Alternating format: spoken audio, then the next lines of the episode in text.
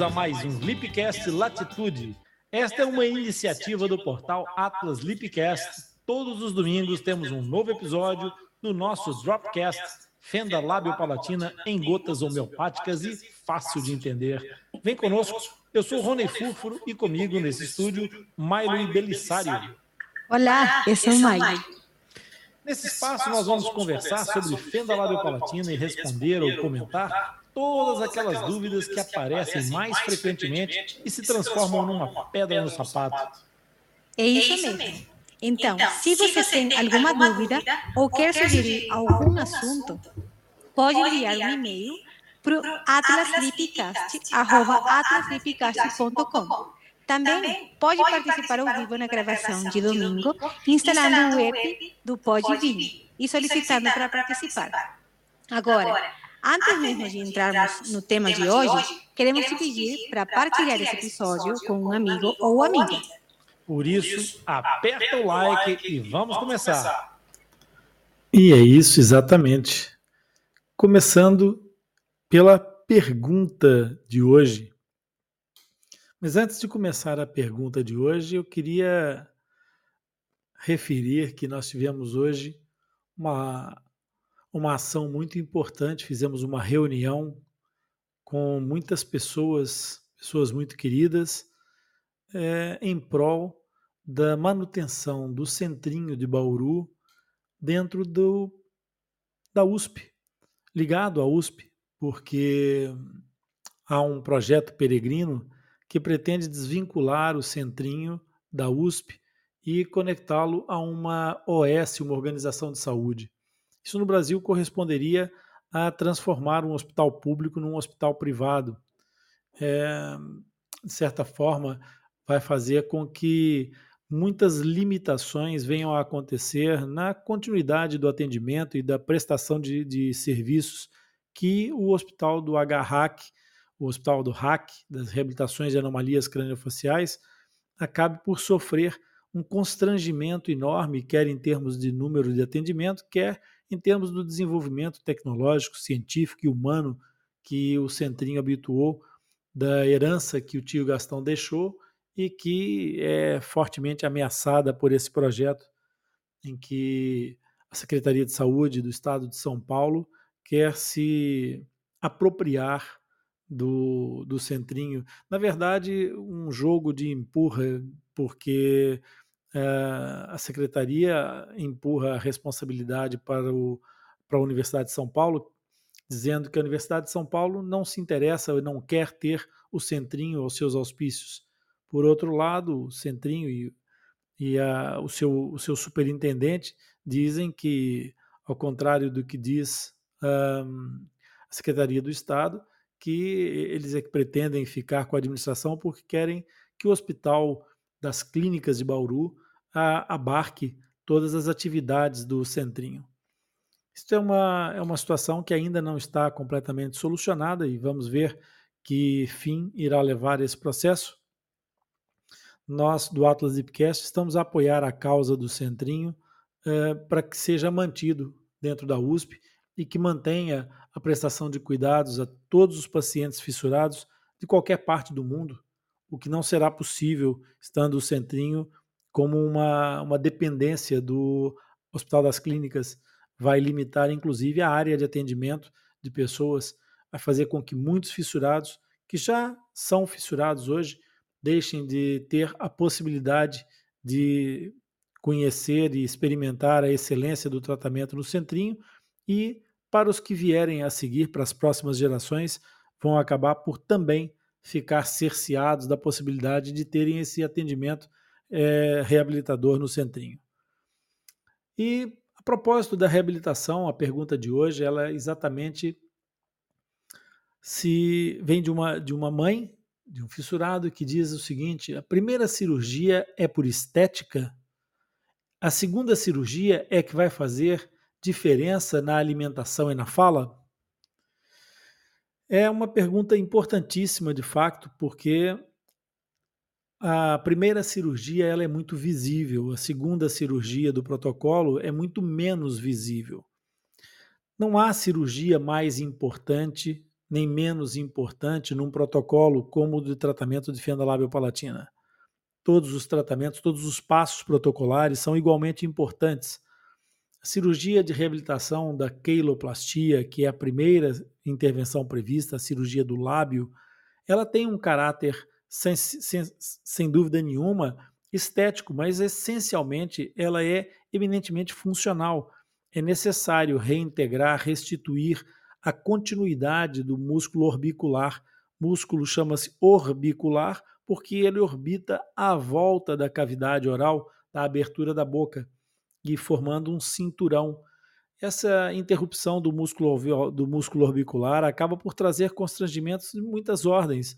Também na alimentação, ele vai interferir, também na, no processo da fala, também irá interferir, porque se houver uma, uma abertura completa de uma fenda labial, também vai ter dificuldade, é, vai, vai aparecer a dificuldade no, na articulação de certos fonemas. O fato do músculo estar, trabalhar interrompido, quando há uma contração, por exemplo, no sentido de encerramento da, da, dos lábios, aquela mímica muito conhecida do beijinho, que os lábios se juntam e, e apontam para frente, é, isso no caso de uma, de uma criança fissurada vai ter ali uma interrupção dessa contratura. E no sorriso, a, a, o estiramento das fibras vai fazer uma assimetria e uma abertura. Então, em vários, movi vários movimentos da motricidade da face, nós vamos ter comprometimento e vamos ter comprometimento também na articulação de certos fonemas. Por isso, não tem nada de estético nessa, nessa cirurgia se nós quisermos ver a complexidade que ela implica. A queloplastia vai interferir também com a, com a amamentação, porque a queloplastia vai permitir ao, ao, ao bebê fissurado a capacidade de gerar preensão, ou seja, de prender com os lábios, eh, seja o peito materno, seja o, a chupeta do, do, do biberão. E isso, obviamente, que é muito importante. É muito importante. Eu Nesse momento, estou aqui com uma pequena situação de impasse. É... Só um instante que eu estou resolvendo um problema no estúdio para ajudar aqui a Tia Mai. E então, é, dizia eu que nós temos essa situação da interrupção do lábio a poder interferir também com a amamentação, com o fato de interferir com a apreensão dos alimentos. Depois, no caso da, da, da queloplastia, uma vez integrada, ela tem sim uma característica estética, e a estética não é só uma situação de luxo ou de, ou de características de, de, importância secundária, porque a estética também interfere com um valor muito, muito elevado, que é a autoestima. A autoestima do paciente é muito importante. E essa é, e essa autoestima pode trazer algumas situações é, de constrangimento no desenvolvimento emocional, no constrangimento social dos pacientes. Eu tenho aqui um comentário é, no nosso chat que diz: a, a Laura já estava a achar a falta da Tia Mai. a Tia Mai está com alguma dificuldade hoje em nos, nos acompanhar. A Tia Mai está a tentar entrar no estúdio, mas não está conseguindo. E a gente vai continuar aqui conversando, pode ser que ela ainda consiga eventualmente se juntar a nós. Houve aqui uma perda de sinal e ela ficou alheia, ficou aliada da nossa, da nossa emissão. Mas provavelmente ela ainda deve conseguir conectar-se. É, tem tudo um pouco a ver com aquilo que nós falamos sobre o fato de termos passado três horas numa emissão em direto hoje por causa da causa do centrinho. Então, voltando para a questão da estética, a estética da, da queloplastia torna-se importante e, às vezes, pode parecer que se reveste realmente de menor importância na medida em que a fala é muito, muito mais afetada no caso das fissuras palatinas do que propriamente nas fissuras labiais, apesar de, como eu já disse, o facto de, de, haver a interrupção dos lábios poder também interferir com a articulação da, dos fonemas. mas a, a parte da palatoplastia ela é essencial. E aqui, mais uma vez, nós vamos começar pela função, porque no caso da palatoplastia não provoca a alteração estética, mas também pode interferir com a autoestima, na medida que quando essa essa cirurgia não é feita, o paciente acaba por trazer perturbações da comunicação oral pela fala bastante importantes, uma vez que não vai conseguir realizar a pressão e o direcionamento do ar para realizar pressão intraoral. E se não vai conseguir, vai ter uma fala menos, menos adequada, uma fala pouco é, compreensível, com muitos escapes nasais.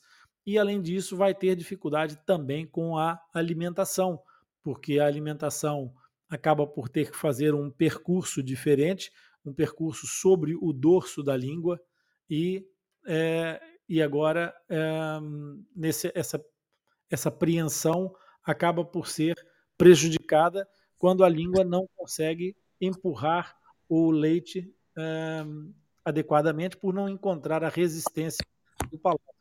Olá, Tia Mai.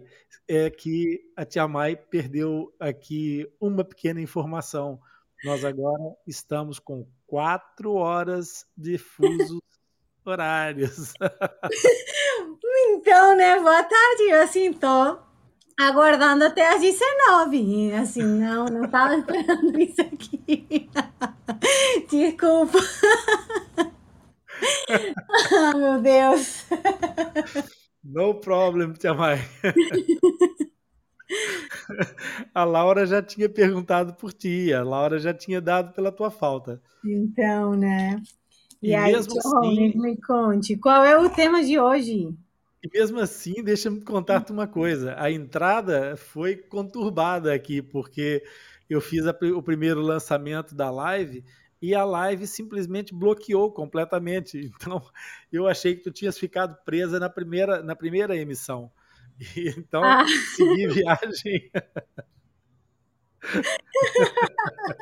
é, tô tá com jet lag.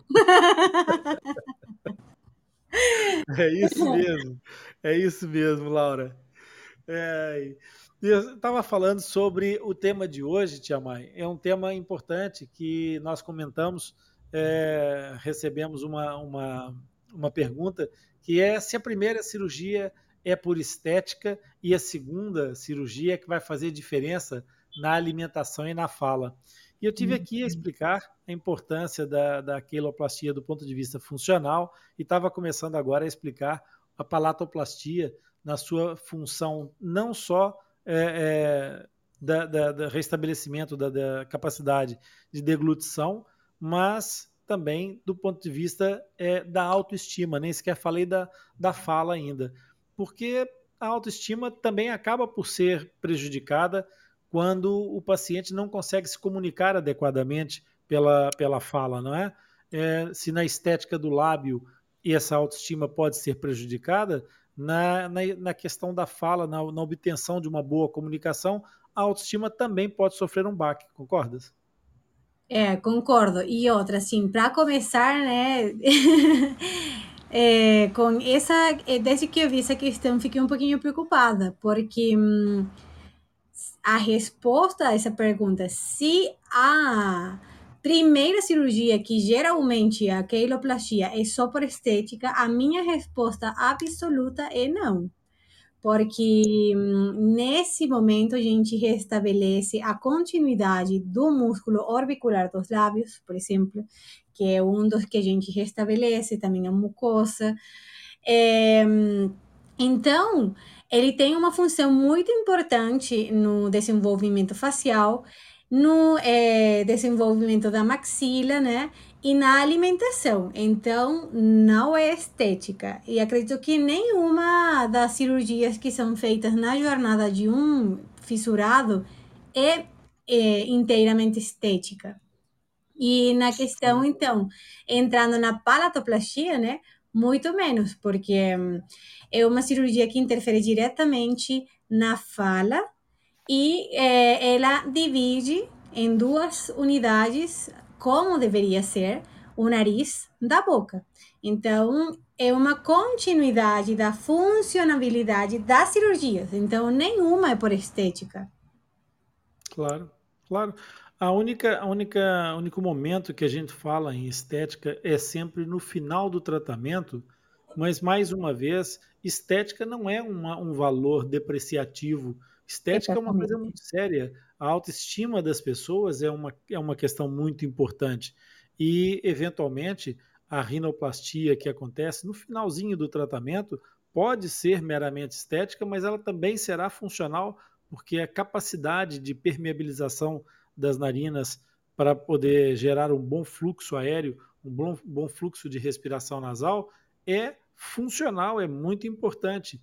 E, eventualmente, o que poderá ser uma situação que também seria vista como uma questão estética, e mais uma vez eu vou continuar a, a repetir sem, vezes sem conta e sem fazer comparações metafóricas, é, Uh, essa questão da, da, das cicatrizes depois que são trabalhadas com cirurgias corretivas estéticas ou aplicação da laser terapia ou outras situações de micropigmentação, todas Exatamente. essas situações que são utilizadas para melhorar a qualidade da reabilitação, elas visam eventualmente algum ponto de estética, mas do ponto de vista da estética pela saúde porque estética também é saúde e não é uma mera maquiagem, uma coisa de, de menor importância que nós devamos descuidar. Mas sem dúvida nenhuma que o palato, ao dividir essas duas antecâmeras, faz um papel muito importante e a palatoplastia também facilita, obviamente, tanto na entrada quanto na saída do fluxo aéreo, como a gente estava a falar vai permitir fazer a, a pressão intraoral aumentar, não é? é? Exatamente. Então, realmente, nenhum dos procedimentos, sejam cirúrgicos é, ou não, é, no caso da jornada de um, de um fissurado, é meramente estético. Porque sempre, nem que seja uma micropigmentação, como você estava falando, ou é, uma finalização com um ácido hialurônico para melhorar o contorno, o ganho auto, na autoestima e é, de assim benefícios psicológicos, né, estão acima de tudo. Então, realmente, assim, voltando no, no foco dessa pergunta e de, assim dando essa resposta, não, não é meramente estético. E não há cirurgia mais importante do que a outra. Exatamente. Nem um é, profissional mais importante do que o outro, né? Também. E nem uma especialidade mais importante do que a outra. Isso. Estamos todos juntos e o objetivo é o mesmo sempre: a reabilitação total dos nossos pacientes. Tia Mai, antes de terminar, eu queria dar uma, uma informação para as pessoas que acompanham o Dropcast, o Atlas Lipcast, o nosso podcast nós temos agora já é, em fase final de preparação mais duas linhas editoriais do nosso podcast. Uma delas é O Cantinho do Céu, que é com a nossa Laura Oliveira, que faz é, um, um trabalho maravilhoso, que além de acompanhar o pequeno Rafael, um dos nossos pequenos heróis, é, tem a magnânima atitude de partilhar um pouco da história, da sua história, das, dos desafios que encontra com outras mães e, com isso, proporcionando a essas mães uma noção de que há sempre uma, uma, uma luz que nos guia, há sempre uma solução, há sempre um lado positivo para a gente ir buscar energia em qualquer lado. E a Laura é de uma positividade é, contagiante. E desde que entrou no, no, no, projeto Atlas, tem sido incansável no apoio. Inclusive, teve aqui hoje comigo a fazer-me companhia até a tua chegada. Ia dar-me força, ia perguntar por ti. foi fantástico, foi fantástico. E esse, e esse Cantinho do Céu não vai ter propriamente uma sequência, não vai ter uma regularidade definida, mas vai estar sempre no ar. E se a Laura quiser se juntar a nós, poderá também dar o seu testemunho sobre o Cantinho do Céu, para que a nossa audiência já vá afiando os ouvidos para ouvir as histórias que a Laura vai contar ao longo do caminho. A outra, a outra novidade em termos editoriais é, é o Lipcast em espanhol, que já está no ar, que já tem a sua primeira, o seu primeiro episódio publicado e que vai nos levar mais longe, para além das fronteiras da língua portuguesa, vai nos levar também agora a, através de toda, de toda a comunicação de língua hispânica. Por isso, vai ser uma enorme, uma enorme alegria poder chegar a novos lados, chegar mais longe. a Laura hoje não vai poder falar conosco porque o Rafael está a dormir e ela está ah. no internamento com o Rafael. O Rafael tem, tem dado assim umas lutas especiais à Laura e é, haverá certamente muitas outras oportunidades para a Laura estar aqui conosco no estúdio e principalmente para estar no cantinho do céu a falar para ti, mãe, para ti, pai, que certamente encontraram hoje, amanhã, um, um desafio, uma nova, uma nova questão para poder superar. E a Laura vai ajudar vocês a perceber que há sempre, sempre um caminho para seguir. Laura, bem-haja, Tiamai, bem-haja, nós vamos é, nos encontrar para a semana. Então é isso, agradecemos pela sua participação e companhia. E se você aprendeu algo hoje ou esclareceu alguma dúvida, curte e compartilhe esse episódio com algum amigo, com uma amiga, um familiar. Eu tenho certeza de que todos vão gostar e aproveitar compartilhando e enviando as suas dúvidas para o nosso podcast nos ajuda a divulgar informação sobre fenda labiopalatina e nos motiva a continuar criando conteúdo. Não se esqueça que todos os episódios do Dropcast ficam disponíveis no Podbean Live por uma semana e depois vão para o Atlas Lipcast, disponível em todos os agregadores de podcast. Assim, você poderá acessar e ouvir sempre que quiser. Os links dos nossos canais estão disponíveis na descrição desse episódio. Então, até o próximo encontro.